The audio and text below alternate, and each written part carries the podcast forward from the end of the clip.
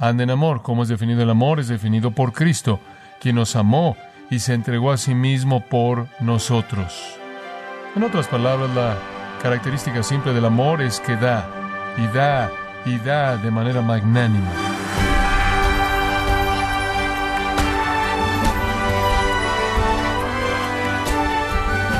Le saluda a su anfitrión Miguel Contreras, dándole la bienvenida, gracias a vosotros, con el pastor John MacArthur.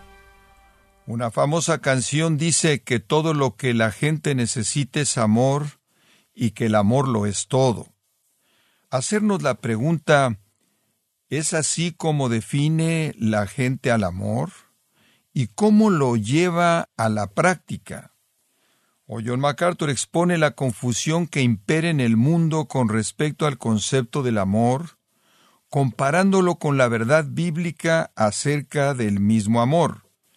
Estamos en la serie Los pilares de la virtud cristiana, aquí en gracia a vosotros. Debemos ser semejantes a Cristo, no solo como individuos, sino colectivamente. Debemos llegar a la plenitud de la medida de la estatura de Cristo. Ahora estamos entonces concentrándonos en este proceso. La iglesia identificada como el cuerpo de Cristo no es estática, sino creciendo y desarrollándose en la semejanza a Cristo.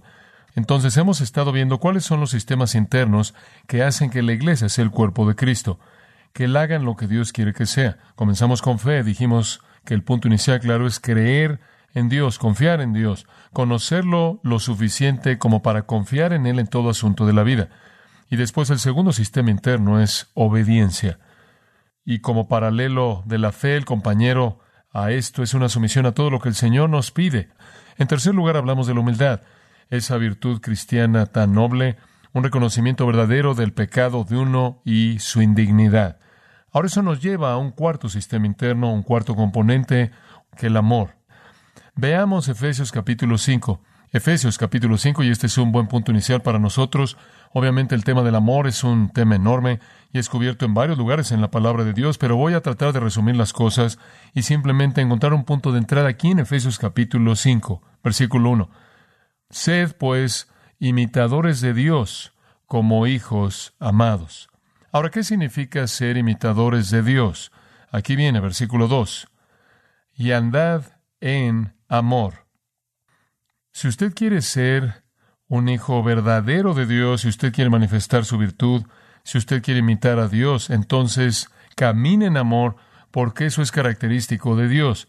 Y él define la extensión del amor de Dios en el versículo 2 como Cristo amándonos y entregándose a sí mismo por nosotros.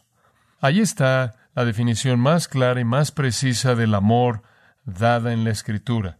Y es esta, el amor en últimas es abnegación, sacrificio personal.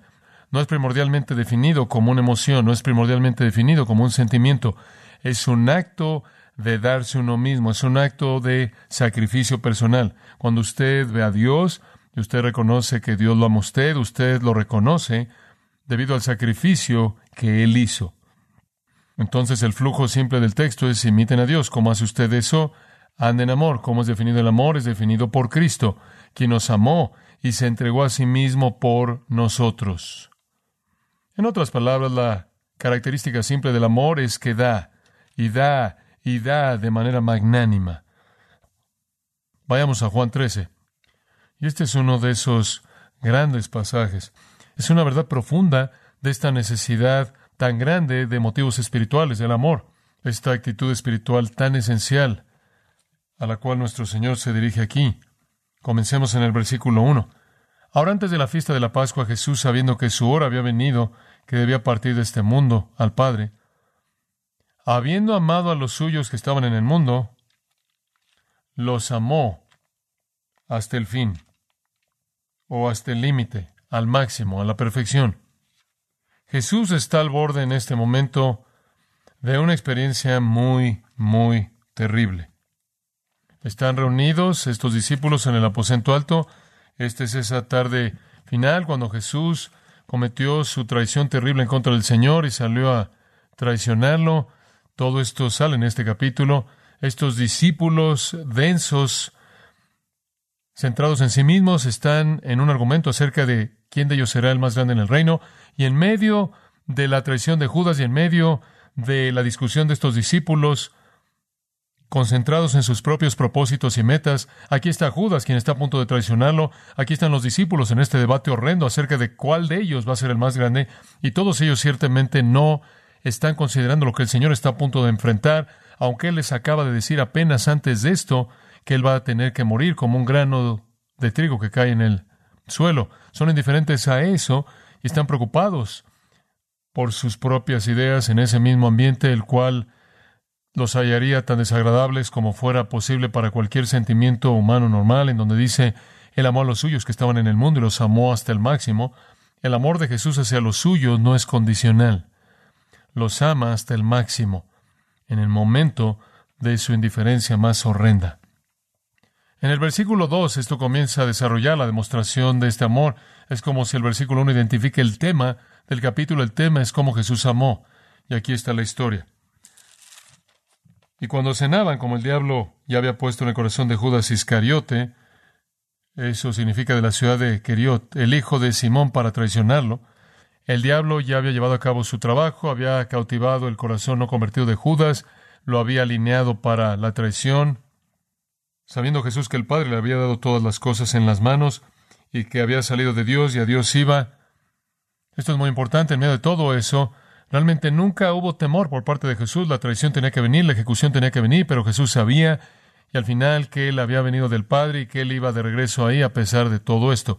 Ciertamente en el huerto él agonizó por la realidad que él tendría que ser separado del Padre y llevar el peso de la culpabilidad por el pecado. Todo eso produjo ese sudor que era como grandes gotas de sangre. No había duda de la agonía, pero no había temor acerca de cómo resultaría. Jesús sabía cómo resultaría. Él había venido de Dios, en su encarnación Él regresaría. Y claro, Él ora con ese fin en mente de manera tan magnífica en el capítulo 17. Se levantó, el versículo 4 dice de la cena, se quitó su túnica exterior y probablemente se quedó vestido hasta la cintura, simplemente con las prendas que eran discretas y modestas que se usaban ahí al nivel de la cintura. Quizás sus piernas descubiertas y su tronco descubierto, y él se agachó, tomó una toalla, dice, y se ciñó. Él colocó una toalla en su cintura, luego puso agua en un lebrillo y comenzó a lavar los pies de los discípulos y enjugarlos con la toalla con que estaba ceñido. Esta es una de las grandes escenas en la vida de nuestro Señor.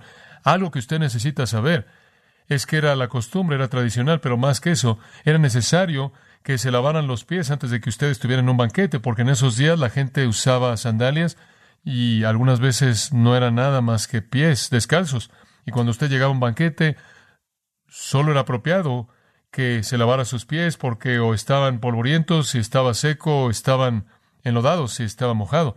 Y debido a que la gente prolongaba las cenas, las cuales llegaban hasta pasar horas en ellas, habría sido una falta de consideración terrible, terrible llegar a tal ocasión sin que sus pies estuvieran limpios, también era la costumbre reclinarse en la cena. En otras palabras, en cierta manera, se podían extender y se inclinaban y eso podía ser excesivamente incómodo si su cabeza estaba cerca de los pies de la siguiente persona. Por lo tanto, era apropiado en tiempos antiguos que se llevara a cabo un lavamiento de pies y el que era el esclavo más bajo en la escalera social tenía ese trabajo. Obviamente ese no era un trabajo que usted buscaba.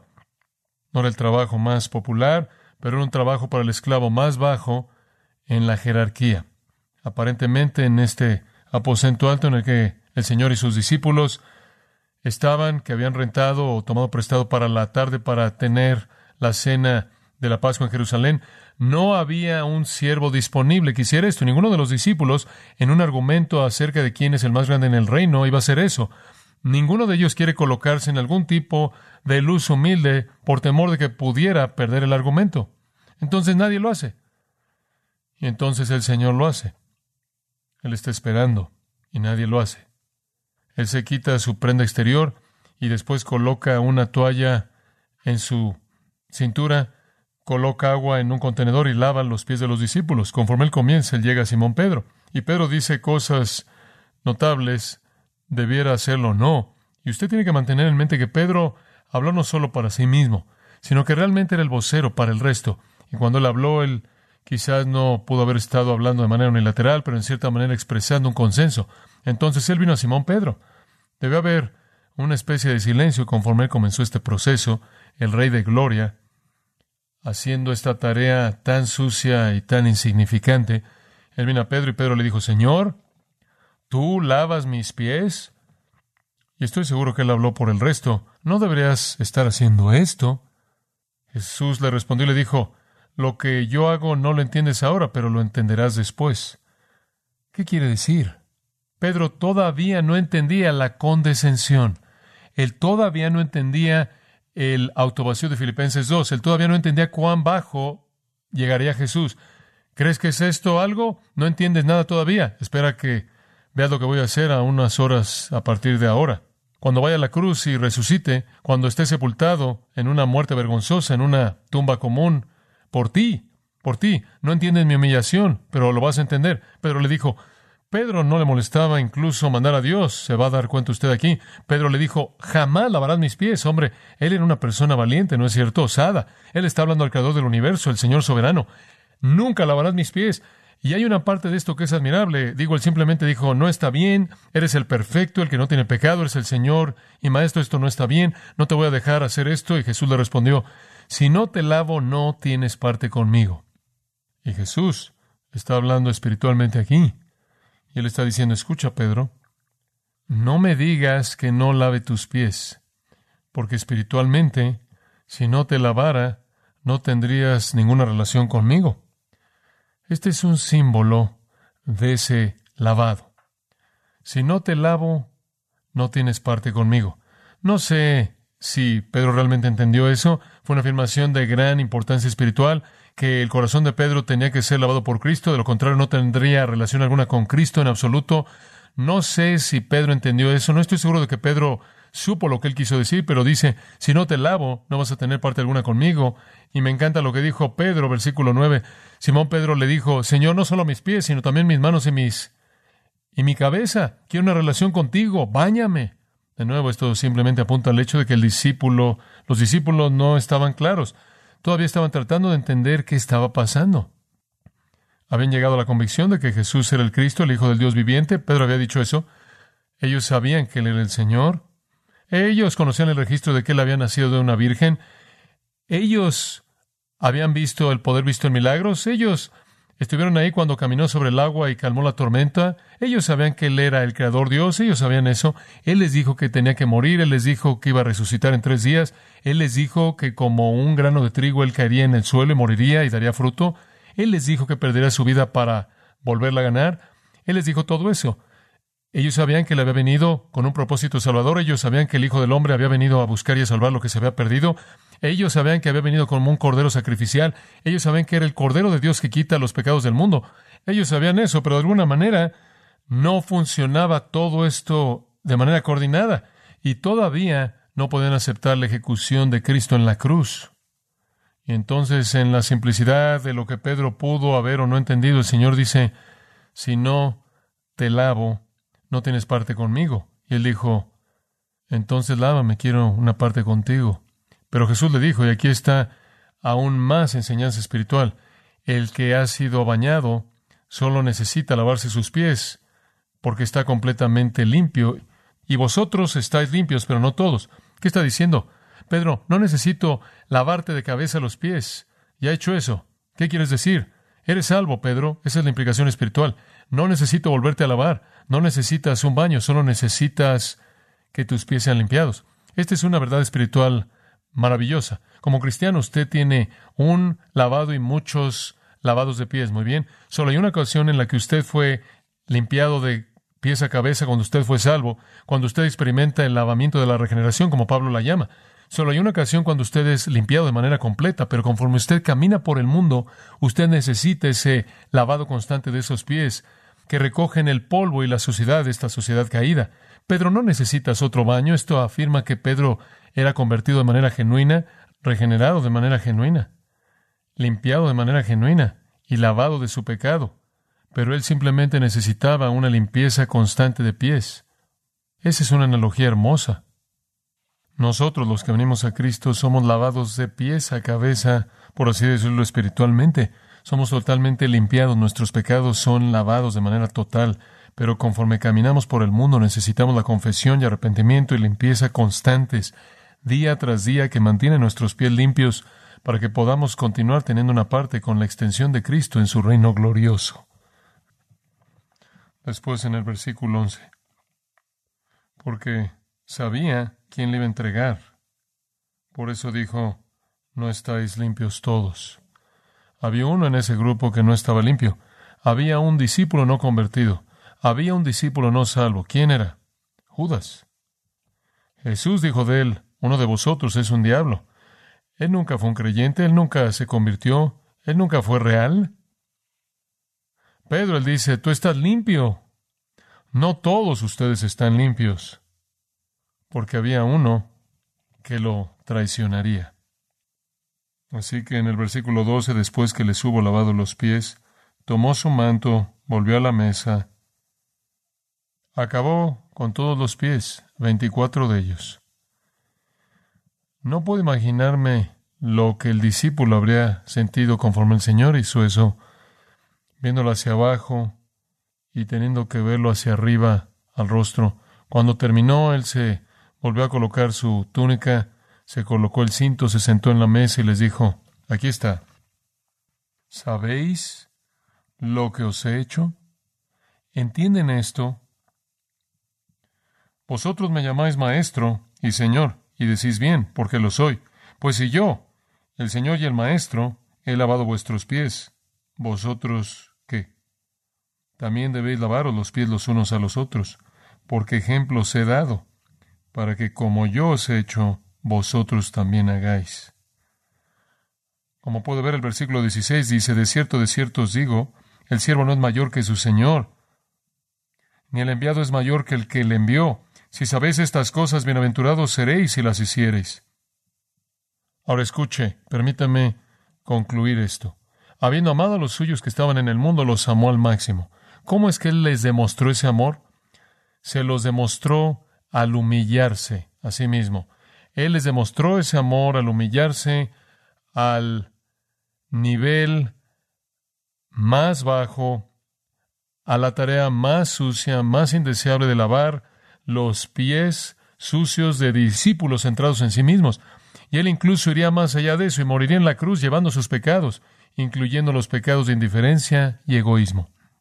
Él les había dado una lección profunda, práctica en cómo el amor actúa. Él les amó hasta el fin, hasta el máximo. ¿Y cuál es lo máximo? Sacrificio abnegado, humillación, satisfacer necesidades al nivel más bajo, incluso poner su vida, entregar su vida por sus amigos. Ahora la aplicación de esta gran lección viene en los versículos 34 y 35. Un mandamiento nuevo os doy, Él les dice. Judas ya se fue en este punto. Un mandamiento nuevo os doy, que os améis unos a otros. Este es el nuevo mandamiento. Y alguien dice, pero ¿cómo? Como yo os he amado. ¿Cómo es que él acababa de amarlos? ¿Al qué? A lavar sus pies. Y de nuevo le recuerdo, el amor no es algún tipo de impulso emocional, no es algún tipo de sentimiento, no es algún tipo de atracción terrenal. El amor simplemente es independientemente de sentimientos, emociones, atracción, el amor es simplemente satisfacer la necesidad de alguien al punto de sacrificio personal. Es humillarse uno mismo para una expresión que satisface una necesidad. Entonces, un mandamiento nuevo os doy, que os améis unos a otros, como yo os he amado, que también os améis unos a otros. Debemos amar de la misma manera. Escuchen, amados, es así de simple. Todo tiene que ver con ser abnegado y le estoy diciendo, esto va en contra de todo lo que hay en nuestra sociedad, ¿no es cierto? Va en contra de su manera de pensar. Esta es la sociedad más egoísta sobre la faz de la tierra, quizás la sociedad más egoísta jamás conocida, totalmente inmersa en sí misma, hablando del amor sin entender nada de él. Ver el amor como tomar, tomar, tomar, tomar y definirlo predominantemente como sexo, ¿cómo es que van a llegar a ver la realidad? Versículo 35. En esto conocerán todos que sois mis discípulos, si tuviereis amor los unos con los otros. Si somos el cuerpo de Cristo, y lo somos, si vamos a manifestar la virtud y la característica de Cristo y llegar a la plenitud de la medida de la estatura de Cristo, si vamos a demostrar el conocimiento pleno del Hijo de Dios, si vamos a ser conformados a su imagen, si vamos a ser como Él, entonces debemos demostrar el amor con que Él amó. Y eso significa que debemos sacrificarnos el uno por el otro, y eso podría significar el lavar los pies, y podría significar el entregar la vida, y no necesariamente quiero decir el entregar la vida en la muerte, podrá significar el entregar la vida en la vida. ¿Ama usted? ¿Ama usted al grado en el que usted está dispuesto y pronto humillarse lo más rápido que puede para satisfacer la necesidad real de alguien más? en donde usted está dispuesto a sacrificar lo que tiene, lo que es, sus planes, su tiempo, su dinero, por la necesidad de alguien más? ¿Usted ama así? ¿Usted ama al punto de lavar los pies? ¿Ama usted al punto de ese amor mayor que ningún hombre tiene que colocar su vida por sus amigos? Una, creo yo, de las cartas más alentadoras que jamás he recibido.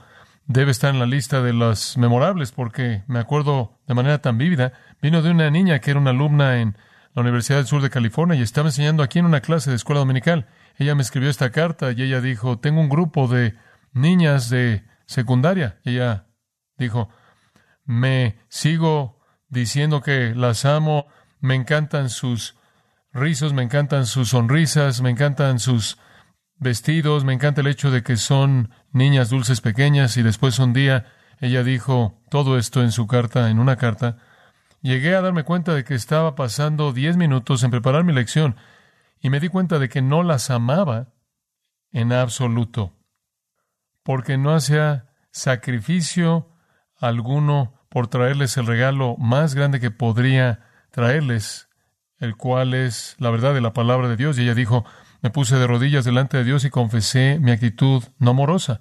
Tenía sentimientos emocionales hacia esas niñas pequeñas dulces. No las amaba, dijo ella.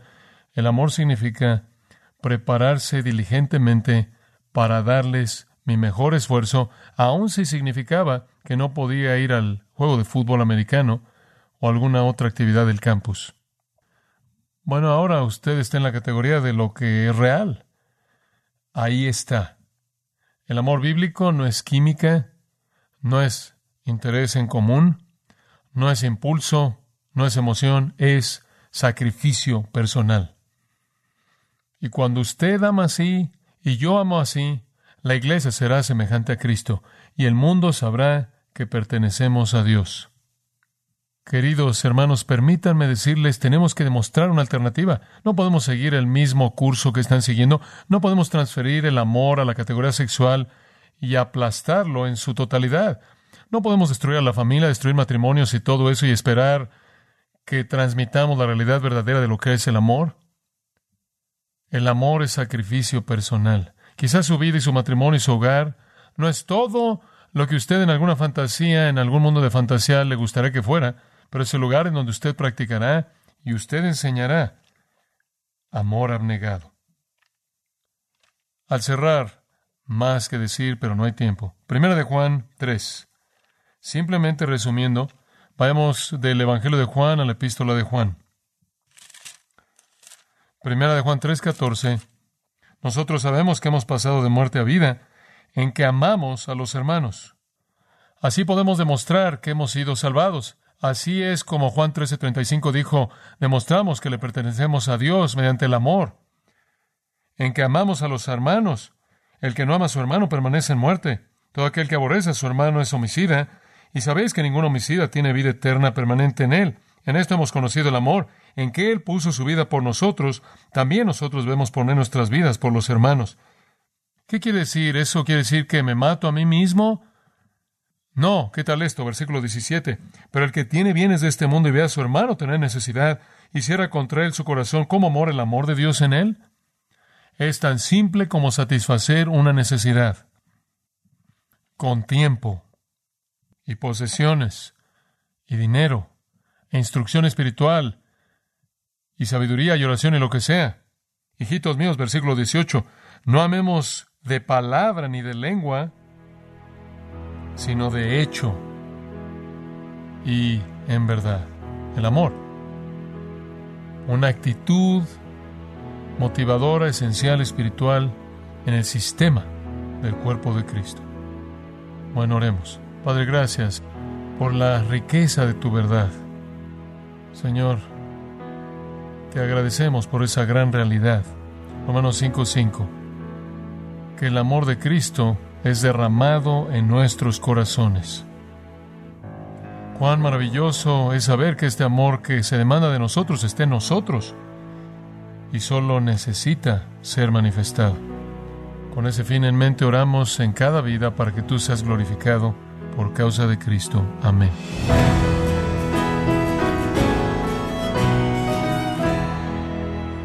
John MacArthur destacó la diferencia clara entre la definición sentimental que el mundo tiene acerca del amor, comparada con la verdad enseñada por las Escrituras. Esto es parte del estudio Los pilares de la virtud cristiana, aquí en gracia vosotros. Quiero recordarle, estimado oyente, que tenemos a su disposición la Biblia de Estudio MacArthur, con comentarios en la versión Reina Valera 1960, lo que nos ayuda a entender pasajes difíciles con una teología general que incluye las notas de estudio y las notas personales del pastor John MacArthur. Puede adquirirla en nuestra página en gracia.org o en su librería cristiana más cercana. Y también le comento, estimado oyente, que puede descargar todos los sermones de esta serie Los Pilares de la Virtud Cristiana, así como todos aquellos que he escuchado en días, semanas o meses anteriores, animándole también a leer artículos relevantes en nuestra sección de blogs en gracia.org. Si tiene alguna pregunta o desea conocer más de nuestro ministerio, como son todos los libros del pastor John MacArthur en español o los sermones en CD que también usted puede adquirir, escríbanos y por favor mencione la estación de radio por medio de la cual usted nos escucha en gracia a vosotros. Es importante conocer no solo el país y ciudad de donde usted nos escucha, sino también la radio. Para quienes contactan nuestro ministerio por primera vez, pueden solicitar una copia del mensaje de promoción sin costo alguno, un mensaje por oyente únicamente. Si usted vive en los Estados Unidos o Puerto Rico, escríbanos a Gracia Vosotros, P.O. Box 4000, Panorama City, California 91412. O puede escribirnos a través del siguiente correo electrónico radio arroba gracia.org. En nombre del pastor John MacArthur, nuestra coordinadora de estaciones Marilina Caruli y del personal, le damos las gracias invitándole para que nos acompañe en la próxima edición para continuar desatando la verdad de Dios un versículo a la vez, aquí en Gracia a Vosotros.